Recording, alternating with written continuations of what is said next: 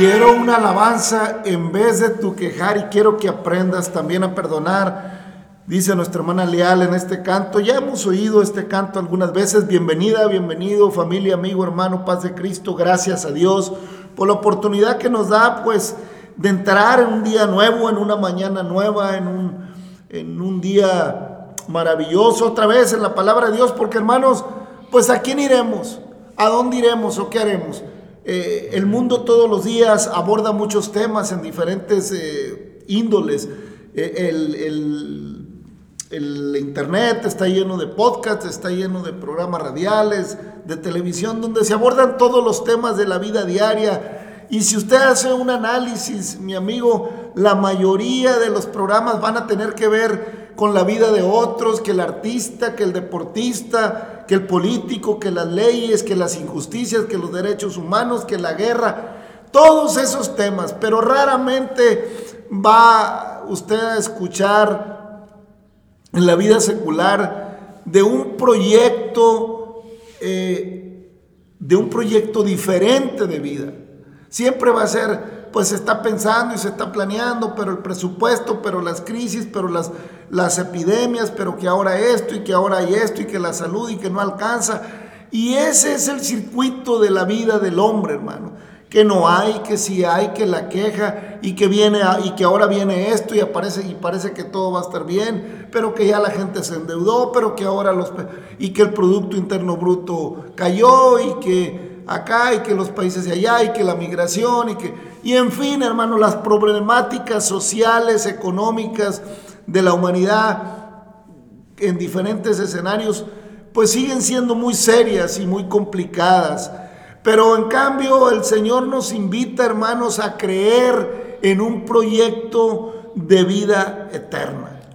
El Señor nos invita a creer en una esperanza genuina y viva que Él nos abrió, como dice Hebreos, a través del velo. A través de, de, su, de su sacrificio en la cruz nos hizo una entrada al lugar santísimo de acuerdo a la figura que tenía el tabernáculo de Israel. Bueno, Él eh, eh, en el momento que el Señor expira ya en el Gólgota, se abre el velo del templo que daba el acceso al lugar santísimo, eh, asumiendo que ahora en Cristo Jesús todos podemos entrar en, la, en la, santidad de Dios, todos podemos entrar en las profundidades del reino de Dios.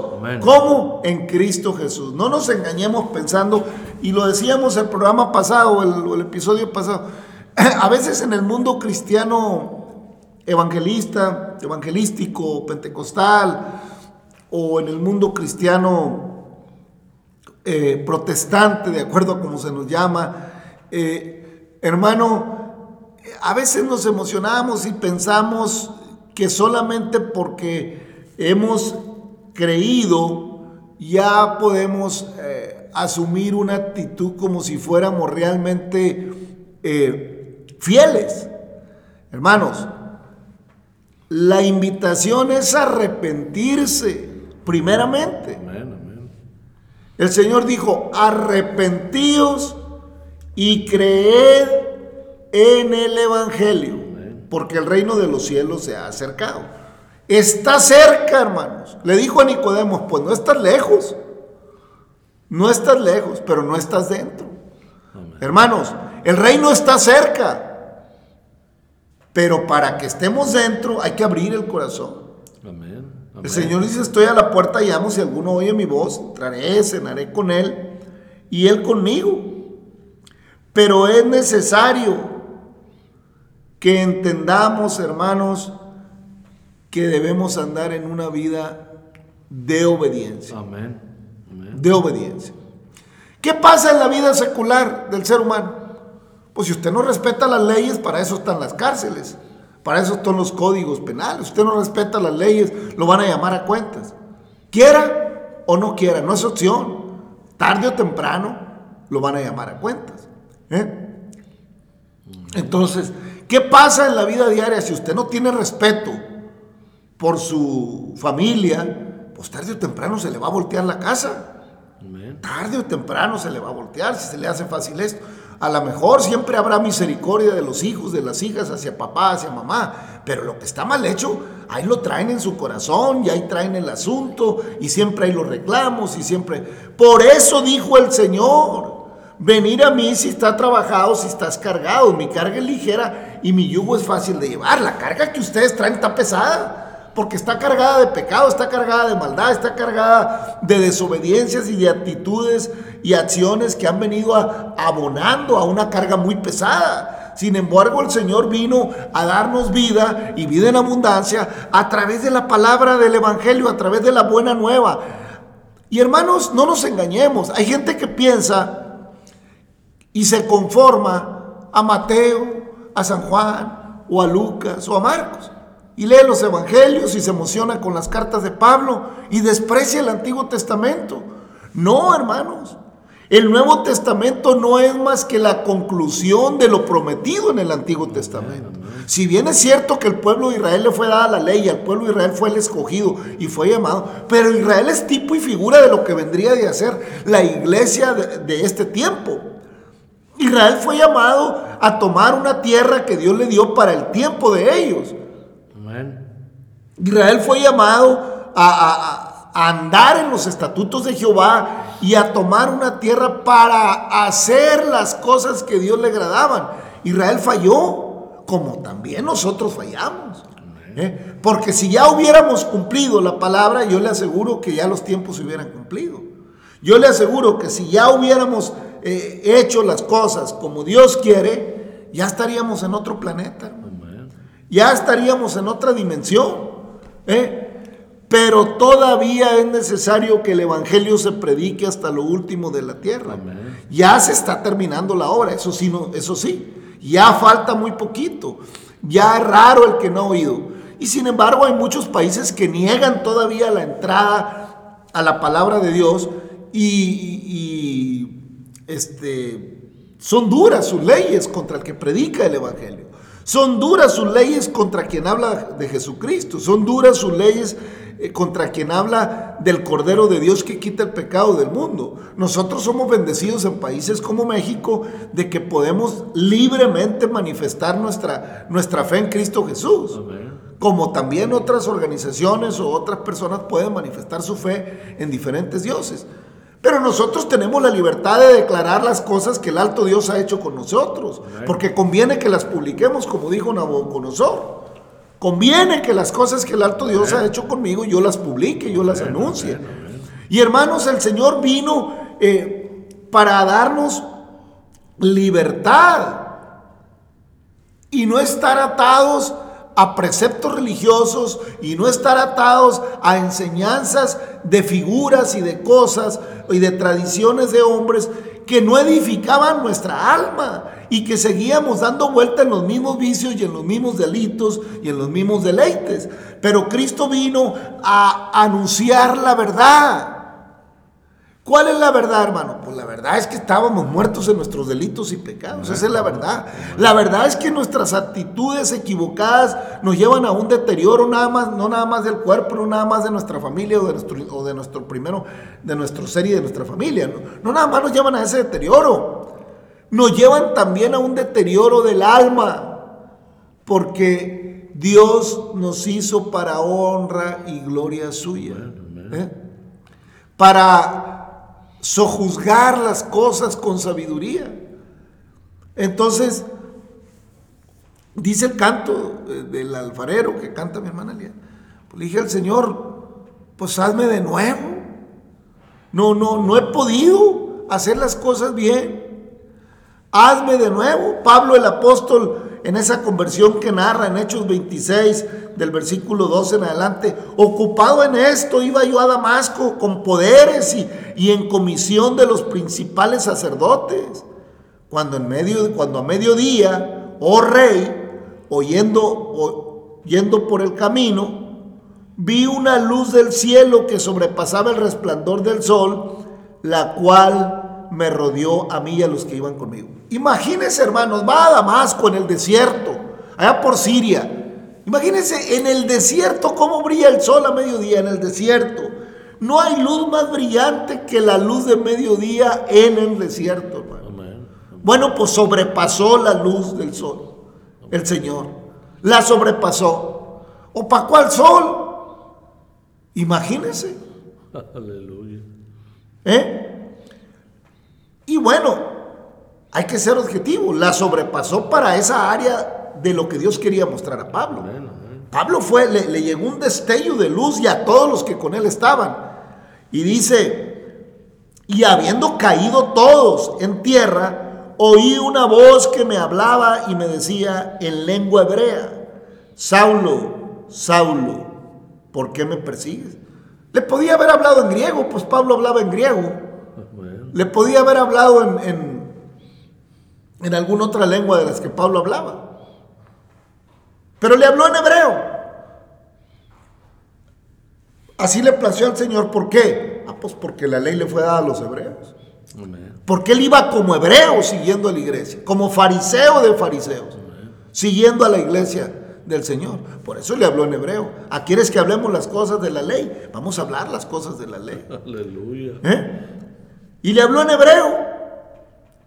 Saulo, Saulo, ¿por qué me persigues? Dura cosa te dar cosas contra el aguijón. Yo entonces dije, ¿quién eres, Señor? Él dijo, el Señor dijo, yo soy Jesús a quien tú persigues. Pero levántate y ponte sobre tus pies porque para esto te ha parecido a ti, para ponerte por ministro y testigo de las cosas que has visto y de aquellas en que me apareceré a ti, librándote de tu pueblo y de los gentiles a quien ahora te envío, para que abras tus ojos, para que se conviertan de las tinieblas, para que abras sus ojos, para que se conviertan de las tinieblas a la luz y de la potestad de Satanás a Dios, para que reciban por la fe que es en mí perdón de pecados y herencia entre los santificados. Ese es el propósito de Dios. Ese es, hermano, que seamos herederos. ¿Qué quiere Dios al llamar? Llamó a Pablo. Él iba persiguiéndolos. Dice, no, levántate, levántate, te voy a hacer ministro. Y te voy a librar de los tuyos y también de los gentiles. Y, te voy, y todavía te voy a enseñar muchas cosas que vas a ver. ¿eh? Para que abra sus ojos, para que se conviertan de las tinieblas a la luz y de la potestad de Satanás a Dios, para que reciban por la fe que es en mí el perdón de pecados y la herencia entre los santificados. Ese es el propósito de Dios, librarnos de las tinieblas y de la potestad de Satanás. ¿Ya sabe quién domina el mundo? Aquí dice. Aquí dice quién es el que anda, quién se mueve en la oscuridad, quién se mueve en la mentira. El que es mentiroso desde el principio, al que no, no, no, no, no le conviene andar en verdad. ¿Eh? Y los que se mueven en ese medio, pues le dan lugar a él. O sea, andan bajo su potestad en los dominios. ¿Eh? Oiga, es como el que quiere dejar de tomar, pero se junta a, platicar asuntos con sus amigos en la cantina, pues está bajo la potestad del alcohol. ¿Eh? O sea, quiero dejar de tomar, pero me quedé de ver con mi compadre en la cantina.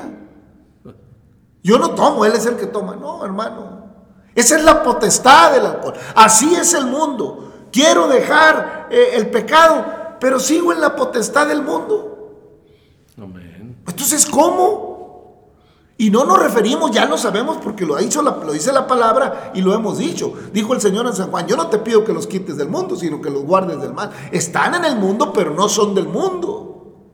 ¿En qué sentido no somos del mundo? En el sentido de nuestras acciones, de nuestras actitudes. Por eso el canto dice, bueno Señor, ya le he hecho la lucha, sí, ya le he hecho la lucha, y me convertí, perdón, me bauticé y he andado en tu camino, pero no he convertido mi corazón. Necesito que lo hagas de nuevo, necesito que le des una nueva forma a mi barro porque eh, está hecho una deshonra. Hazlo un vaso de oro. Amén. Y entonces el Señor dice, para que reciban la fe que es en mí, el perdón de pecados. Es en Cristo el perdón de pecados. Es en Él, hermano. Aquí está remachado. ¿eh? Y herencia entre los santificados. A ver, hermano. Yo entiendo por la Biblia, mi amigo, gracias por pasar por este podcast, Dios te bendiga, gracias por, por acompañarnos, por descargar estos episodios. Mira, yo entiendo el asunto de las religiones. Pues ayudan en lo filosófico, sí, eh, existencialmente pueden traernos momentos de paz. Hay gente que le da vuelo a la hilacha todo el año y ya en enero dice que va a ir a un retiro para hacerse una, una limpia espiritual y andan en todos esos misticismos. El único que limpia de pecado es Cristo, discúlpeme. El único que transforma es Cristo, Cristo. Y el único que nos da herencia en los cielos es el Señor. Amén. El único que nos promete una herencia real es el Señor. Aquí lo dice. ¿Qué le parece, hermano Navarro? Amén, hermano, así es. Es que, pues mire, gracias a Dios, querido hermano, que la paz del Señor se encuentre en su vida. Es hermoso cuando empieza uno a caminar, este, y luego de repente vamos caminando en esa creencia, en esa fe. Y luego como que de repente, como que ya nos enfriamos. y el Señor lo dice. Yo tengo una cosa que decirte que, pues, que has dejado tu primer amor. es que el primer amor que Dios nos da, ese no debe de acabarse, hermano, hermana. Discúlpeme, pero ese primer amor, yo veo que a veces se convierte en el pueblo del Señor, en una rutina, en, ah, pues, que al cabo ya voy al culto y que... No, hermanos, el amor del Señor, el, ese primer amor que sentimos cuando llegamos al camino, yo pienso que debe de crecer, debe de crecer en nuestras vidas. ¿Por qué? Ah, pues porque este, yo pienso que si nosotros estamos caminando en, la línea del Señor, este, pues estamos todavía ya con ese primer amor y, y conociendo y platicando y de las cosas de Dios. Pero como dice el hermano, pues si no dejo de juntarme con los que tomaba, me paseaba, me barrandeaba, pues ¿cuál primer amor? No, el primer amor es que crezcamos en el Señor, que maduremos en el Señor y que realmente esperemos en el Señor. Amén, hermano.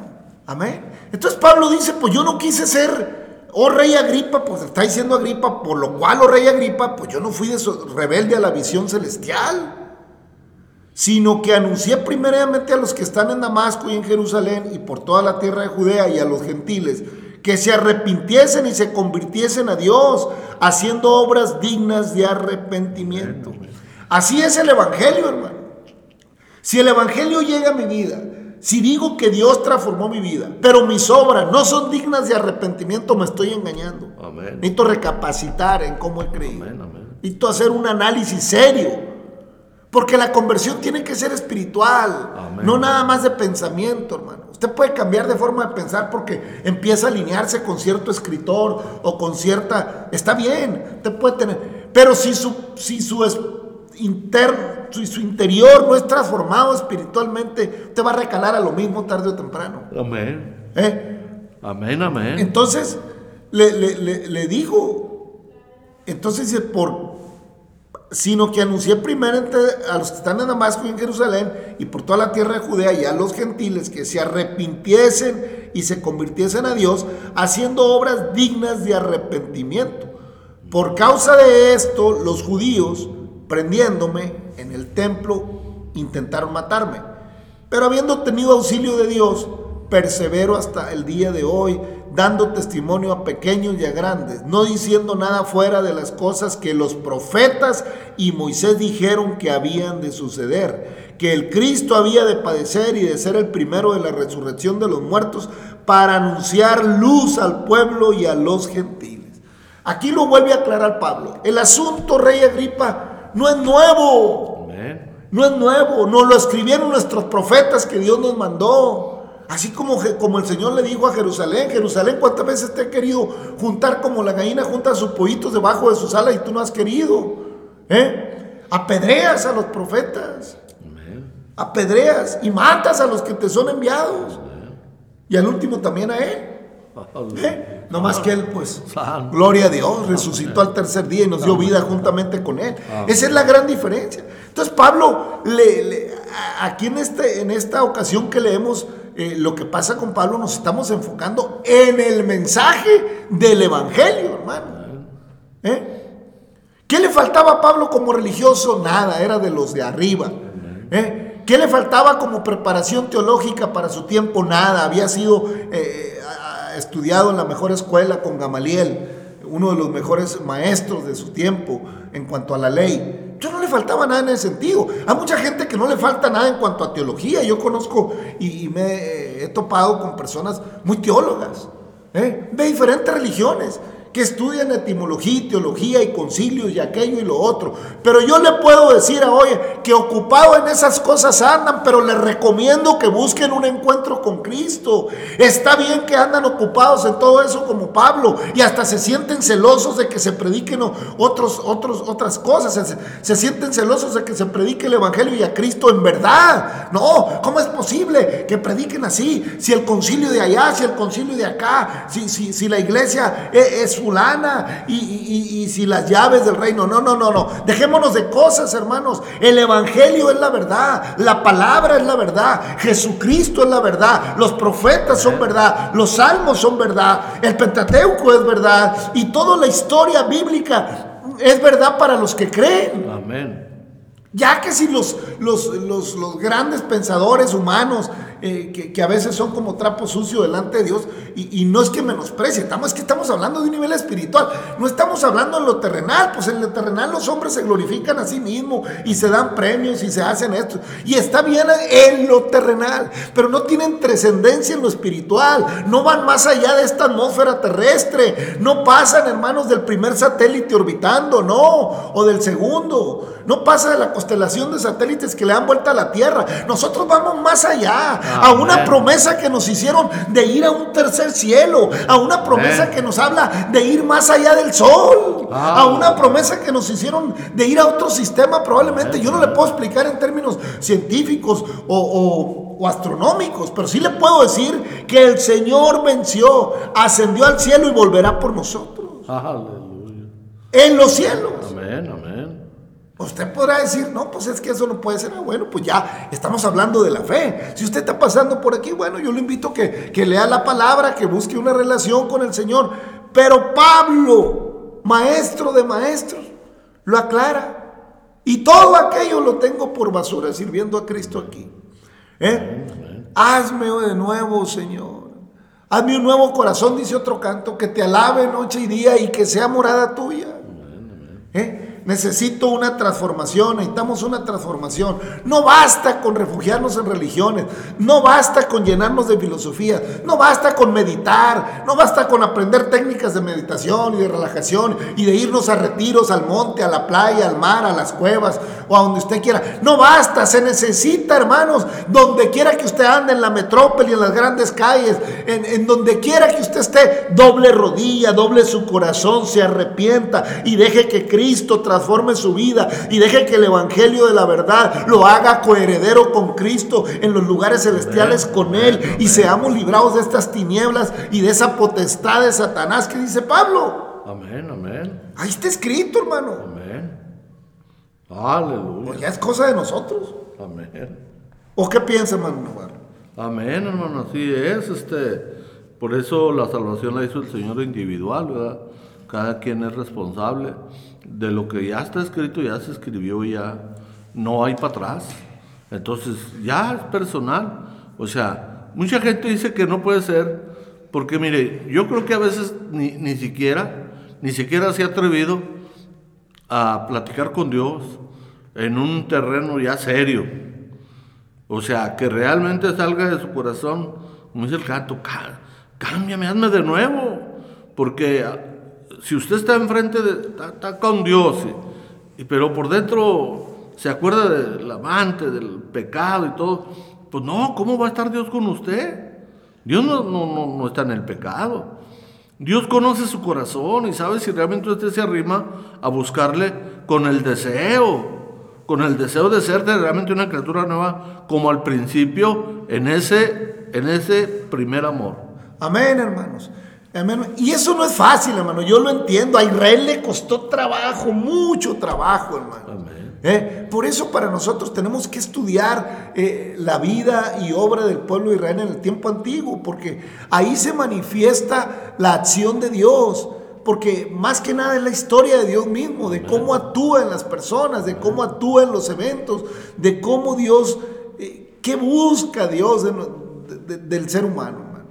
Ya en el capítulo 10, en el capítulo 9 de Josué terminamos, donde, bueno, el Señor eh, sigue haciendo maravillas con ellos. Los de Gabaón tuvieron mucho miedo y, engañan a, a- Israel y a Josué vistiéndose con harapos y haciéndoles pensar que venían de un lugar muy lejano, a- pues a ponerse a la orden, a servirle al Dios de ellos, porque habían oído de las proezas en Egipto. Total que los convencen, hermano. Entonces ya cuando Josué describe, descubre que realmente es un engaño, le dice, bueno, dijo, ya nosotros hicimos juramento y no podemos echarnos para atrás porque juramos por Jehová, pero van a ser leñadores y aguadores de, por toda la historia. Y así queda el asunto, ¿no? Y entonces Josué destinó aquel día a ser leñadores y aguadores para la congregación y para el altar de Jehová, el lugar que Jehová eligiese, lo que son hasta hoy. Porque ellos eligieron. No, queremos estar. Ah, bueno, entonces le van a, le van a servir al Señor. Van a proveer agua. Y dice en el capítulo 10, el que vamos a leer, que eran hombres fuertes, ¿eh? los de Gabaón. No eran cualquiera, ¿eh? eran de los más fuertes y de los más poderosos de la región y fueron de los que solitos vinieron mejor, o sea, pero también habla de que eran muy inteligentes, hermano, muy inteligentes. Entonces, fíjese lo que dice el capítulo 10 de Josué.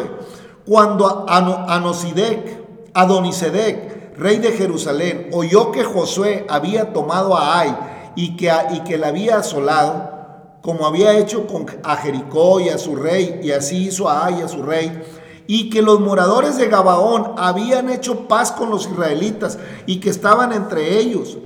Tuvo gran temor porque Gabaón era una gran ciudad, como una de las ciudades reales y mayor que hay, y todos los hombres eran fuertes. Fíjense.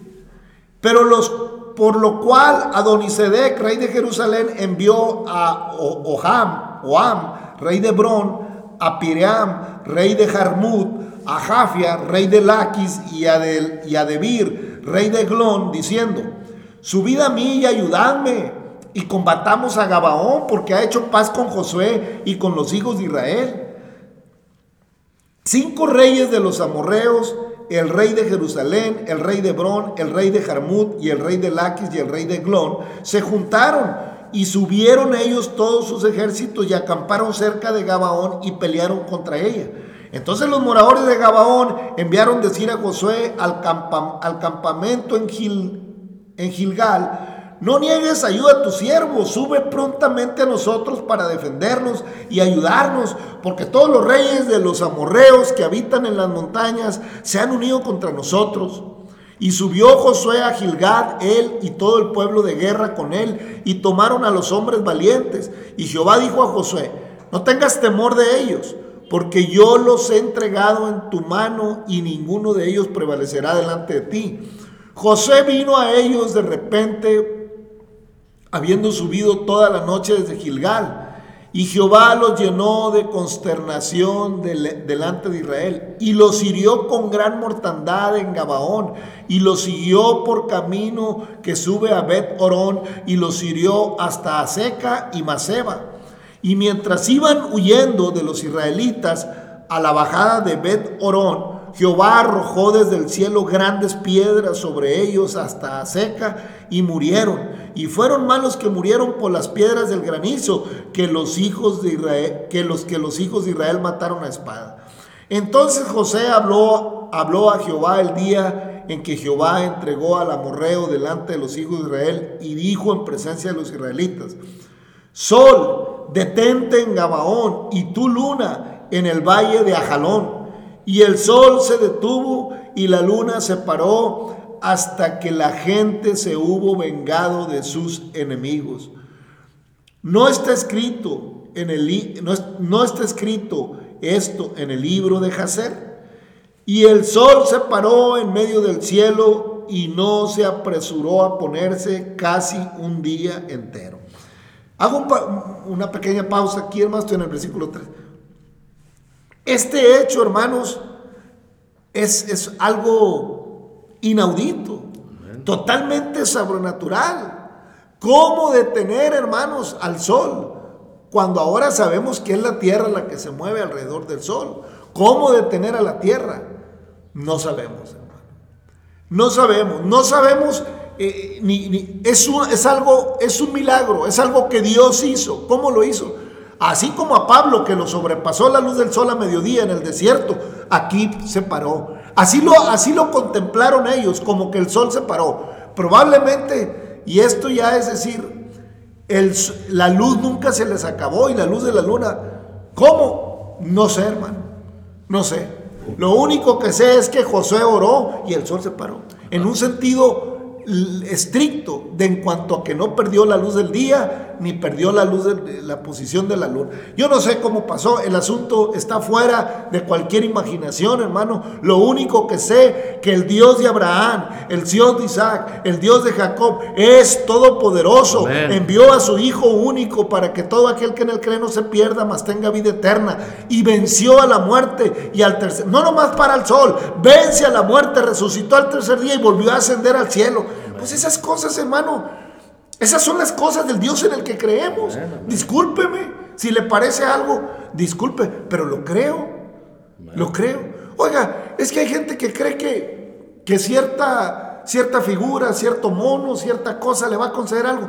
Pues yo creo en el Todopoderoso, aquel que no puedo ver, pero lo puedo sentir. Yo creo en aquel que sobrepasa mi entendimiento. Yo creo en aquel que va más allá, que es el que del, del cual tomamos nombre todas las tribus de la tierra. Yo le creo al Rey de Reyes, al yo le creo al Dios de Josué, yo le creo al Dios de Abraham, al Dios de Moisés. Yo le creo al Dios todopoderoso, Amén. al eterno, al bendito, al que vive, hermano. Amén. Oiga, no me pregunte cómo. Aleluya. Pero pues aquí dice que se paró. Ya si le quieren entrar al análisis científico, pues dele. El asunto es que Josué oró de esa manera. ¿Hasta cuándo? Pues hasta que se hubo vengado de sus enemigos. Así. ¿eh? Así detiene Dios su caminar, mi caminar. ¿Hasta cuándo? Hasta que es libre de todo pecado. ¿Hasta cuándo? Así nos detiene el Señor. Cuando oramos. Amén. ¿Eh? Dice un canto, ya detén tu cansado camino. Hermano, así detiene el Señor mi vida para limpiarla, Amén. para vencer a mis enemigos que combaten dentro de mí, Sí. empezando por mí mismo. Amén. Así detiene el Señor mi caminar. Hasta que todos mis enemigos son echados fuera. Así detiene el Señor las cosas a que- hasta que todos tus enemigos, el enemigo de tu familia, el enemigo de tus hijas, de tus hijos, el enemigo de tu casa, el enemigo de tu esposa, el enemigo, el enemigo de tu, de tu esposo, el enemigo del alma, es echado fuera en el nombre de Jesucristo. Amén. Hasta que Él lo hace. ¿Cuándo? Ah, cuando hay obediencia. Amén.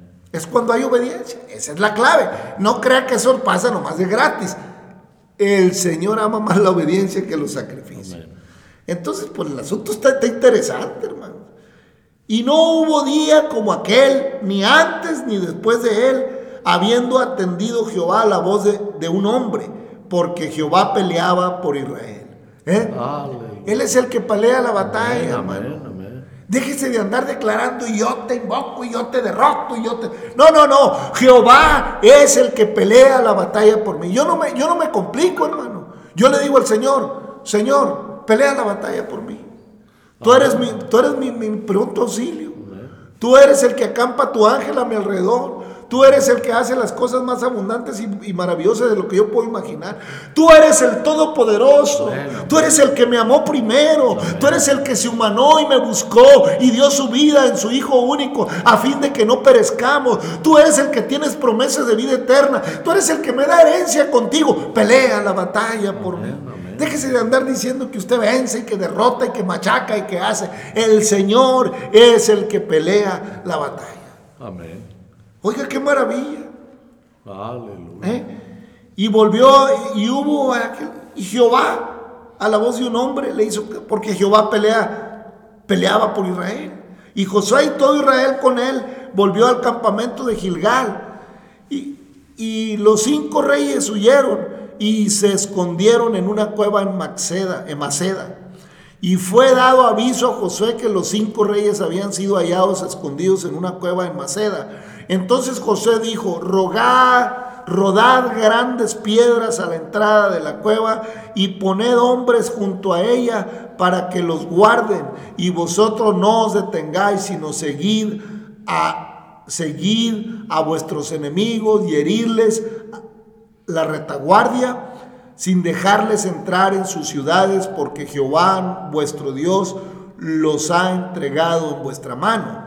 Y aconteció que cuando Josué y los hijos de Israel acabaron de herirlos con gran mortandad hasta destruirlos, los que quedaron de ellos se metieron en las ciudades fortificadas. Todo el pueblo volvió sano y salvo a, Josué al campamento en Maceda. No hubo quien moviese su lengua contra ninguno de los hijos de Israel. Entonces dijo José, abrid la entrada de la cueva y sacad de ella a esos cinco reyes. Y lo hicieron así, y sacaron de la cueva a aquellos cinco reyes, al rey de Jerusalén, al rey de Hebrón, al rey de Jarmut, al rey de, de Laquis y al rey de Glón.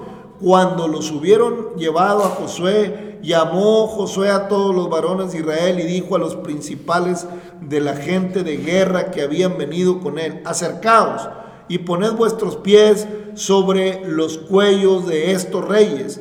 Y ellos se acercaron y pusieron sus pies sobre los cuellos de ellos.